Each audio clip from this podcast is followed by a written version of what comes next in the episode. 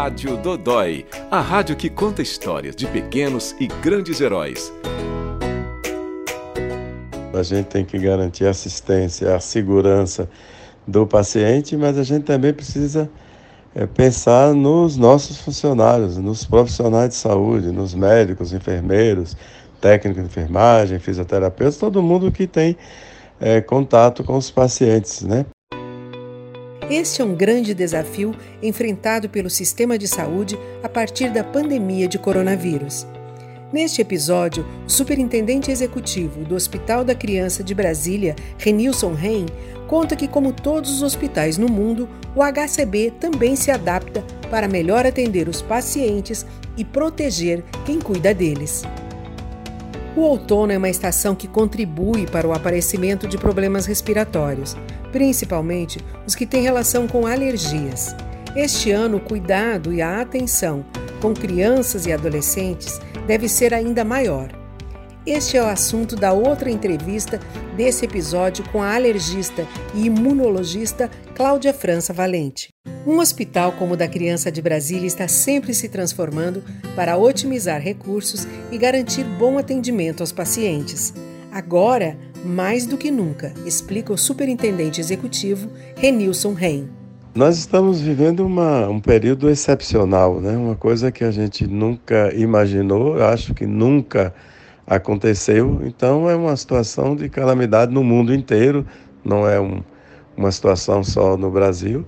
Então, é claro que o, os hospitais, vários setores têm que se adaptar, mas os hospitais, mais do que qualquer um outro setor, têm que se reinventar, né? tem que se adaptar para que a gente continue atendendo as crianças né? que têm outras doenças e nos prepararmos também para ajudar a rede como um todo né? no enfrentamento, no tratamento, né? no, no acolhimento aos pacientes com a, a Covid-19, no nosso caso especificamente as crianças.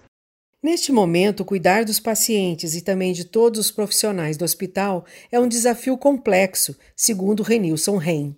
A gente tem que garantir a segurança dessas pessoas para que elas não adoeçam, né, para que elas possam continuar assistindo os pacientes. E é, isso significa garantir o fornecimento de, de equipamentos, materiais que possam protegê-los, mas também significa o uso adequado, né, para que as pessoas possam é, utilizar de forma adequada. Então é, um, é uma coisa bastante, é, é bastante complexa que exige quer dizer, muita atenção, muito foco, muito diálogo, né, e é isso que a gente tem buscado fazer no Hospital da Criança.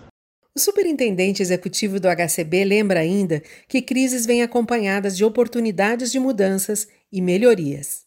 Nós estamos é, é, buscando é, criar alternativas, principalmente na parte ambulatorial, para que a gente possa manter assistência aos nossos pacientes, assistência ambulatorial, sem que eles precisem vir ao hospital.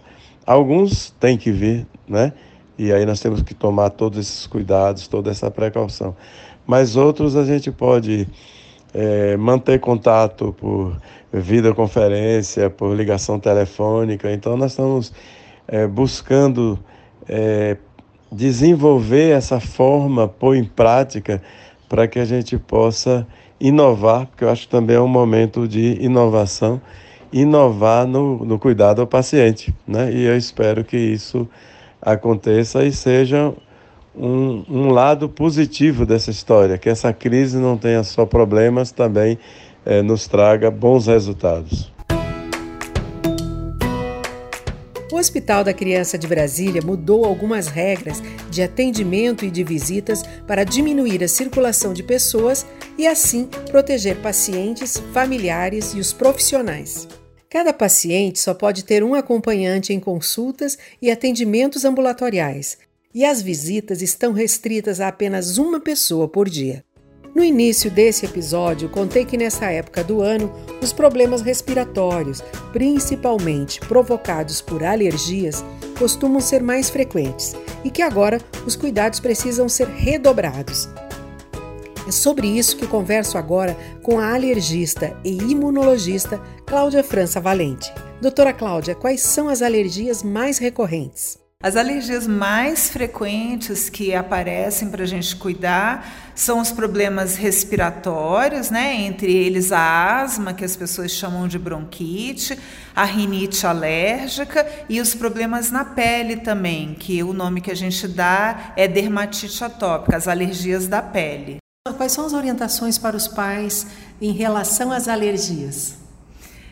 As orientações sempre é que as alergias elas têm uma herança genética. Então, do jeito que a gente herda a cor dos olhos, o cabelo dos pais, vem algum gene que também pode ser o gene da alergia. E com isso e mais algumas alterações no ambiente, aquela criança, o seu bebê, ele pode desenvolver uma doença alérgica. E a gente sabe que hoje, por causa da poluição, do desenvolvimento das cidades, as doenças alérgicas estão aumentando muito. Então, as doenças respiratórias, elas acometem aproximadamente 20% da população. Outra doença alérgica importante que está aumentando muito é a alergia alimentar. Essa já não existe numa frequência menor, mais ou menos 6% das crianças têm alergia alimentar, mas as doenças respiratórias são mais prevalentes. Quais são assim, os sinais de alerta que os pais têm, têm que ficar atentos? Da parte respiratória, são aquelas crianças que adoecem mais, né? Porque a, a, imunidade da criança vai se desenvolvendo desde que ela nasce, o sistema imunológico.